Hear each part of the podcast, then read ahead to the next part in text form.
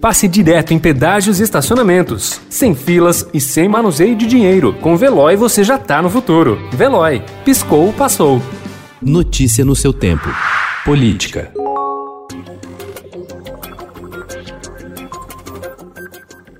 O presidente do Supremo Tribunal Federal, Luiz Fux, determinou ontem um sorteio que definiu o ministro Alexandre de Moraes como relator do inquérito em que o presidente Jair Bolsonaro é investigado por suposta interferência indevida na Polícia Federal. A medida, na prática, impede que Cássio Nunes Marques, escolhido de Bolsonaro para a vaga antes ocupada pelo ministro Celso de Mello, herde a relatoria do caso. A iniciativa de Fux foi tomada um dia antes de o Senado analisar a indicação de Marques para o Supremo. O desembargador federal será sabatinado hoje pelos senadores e a previsão é que seu nome seja referendado por ampla maioria.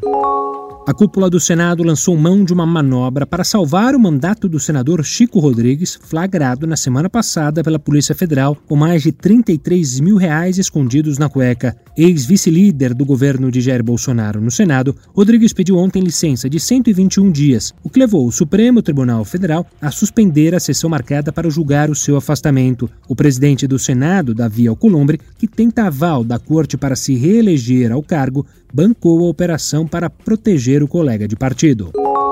O juiz Randolfo Ferraz de Campos, da 14ª Vara de Fazenda Pública de São Paulo, determinou ontem o bloqueio de quase 29 milhões e meio de reais em bens do governador do estado, João Dória. A decisão atende a pedido do Ministério Público de São Paulo em ação de improbidade administrativa por uso indevido de verbas públicas entre novembro de 2017 e março de 2018, quando Dória era prefeito. Despesa com publicidade, com a expressividade vista no presente caso, deixa aparentar a finalidade de autopromoção do gestor, ainda que não se faça expressa menção a seu nome ou a sua imagem diretamente, registrou o magistrado.